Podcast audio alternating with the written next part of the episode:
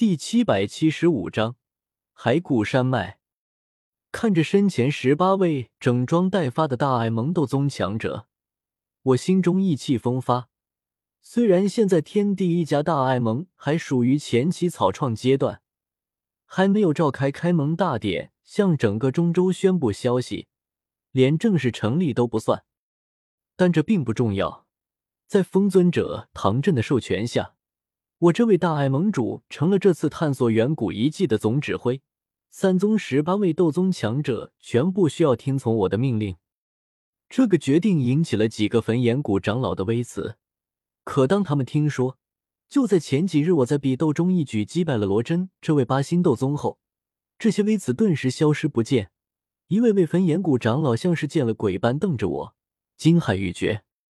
能击败八星斗宗，中州斗宗强者虽多，但能达到八星斗宗修为的却也是凤毛麟角，个个都是人中龙凤。罗真此人，不少焚炎谷长老都听说过，知道对方的厉害。既然我能够击败罗真，那战力绝不是他们能比拟的。唐振也是一脸不可思议，喃喃道：“这小子还没一个月不见，竟然变得这么厉害！”都能击败八星斗宗，目光复杂的看着我。这位站在中州顶端上百年的焚炎谷主感慨道：“好一个妖孽，将来必成尊者。”十八位斗宗强者中，熟人不是很多，除了萧炎、紫妍三人，还有新认识的罗真外，其余的四位星陨阁长老、五位焚炎谷长老，我只是脸熟，以前只见过几面，没说过话。或者只说过寥寥几句话，不过他们对我有印象就好，这算是最基础的领导基础。他们对我有个大概印象，接下来的探索远古遗迹过程中，对我的命令也不会太过反感。我特别留意了下那位焚炎谷八星斗宗，这是位面容看上去不过二十岁妙龄的女子，脸上肌肤白皙红润，可那满头青丝却是成了银发。显然年纪绝不是看上去那么年轻。我不是铁头娃，自然不会傻到去问这位的真实年龄。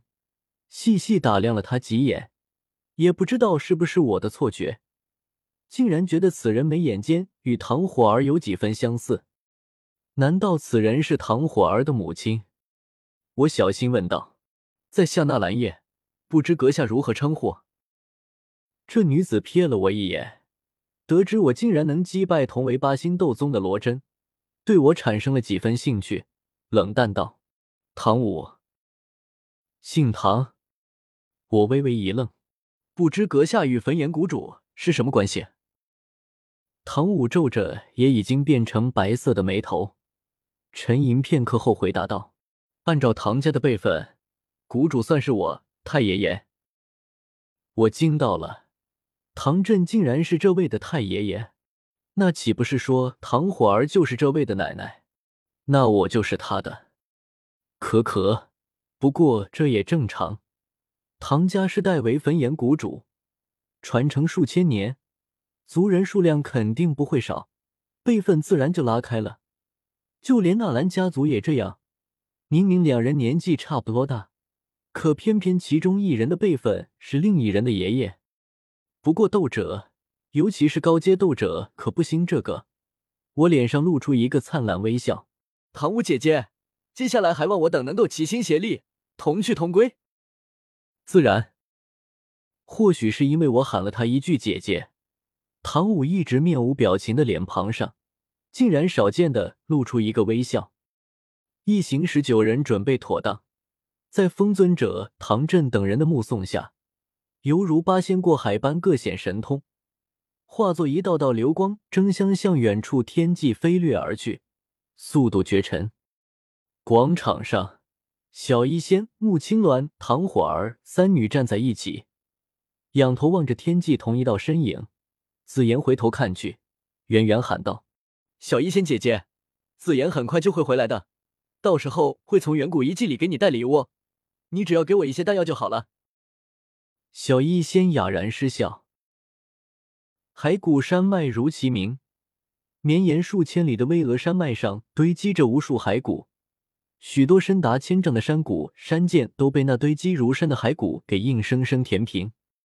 不过，那些骸骨大多体型庞大且奇形怪状，一眼就能看出那是魔兽的骸骨，而非人类的。经过数天时间的跋涉，我们再次路过那座人族南方最后一座大城——磐石城，离开人族世界，踏足魔兽的领域，来到了海谷山脉附近。罗真见多识广，给我们介绍道：“兽域中有三只最强的魔兽族群，分别是飞禽一族的天妖皇、鳞甲一族的九幽地冥蟒，还有便是太古虚龙一族。太古虚龙一族格外神秘，外人对他们的情况并不清楚，甚至连他们的居住地在何方，是不是居住在兽域中，都不清楚。这些是很多人都清楚的情况，我也早已经知道。”瞥了眼跟在我身旁，有些百无聊赖的紫妍，安道太古虚龙哪里神秘了？这里不就有一小只吗？罗真继续说道：“因为太古虚龙太过神秘，所以兽域并非很多人想象中的三足鼎立，而是两强相争，天妖皇一族和九幽地冥蟒一族，两族一直在争夺兽域的霸主地位，想将对方彻底灭族，自己一统兽域万族。”而眼前这座古骸山脉，就是天妖皇族和九幽地冥蟒族的边境，也是两族的战场。山脉上的骨骸几乎都是两族征战时留下来的。闻言，萧炎目瞪口呆，傻乎乎看着前方那座比乌坦城旁边的魔兽山脉还要巍峨的白骨山脉。这么多的骨头，这得是死了多少魔兽？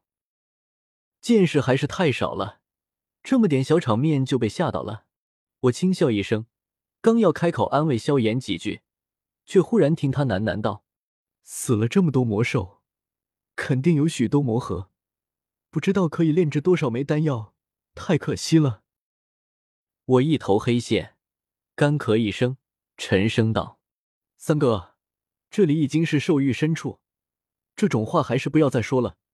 许多魔兽之所以仇视人类，就是因为你们这些炼药师见到魔兽后。”第一个想法就是把人家的脑袋撬开，挖走魔核，拿去炼丹。罗真也附和了句，萧炎顿时悻悻然，抬手摸了摸鼻子，不敢再说这种话。对了，这么大一座山脉，远古遗迹到底在哪里？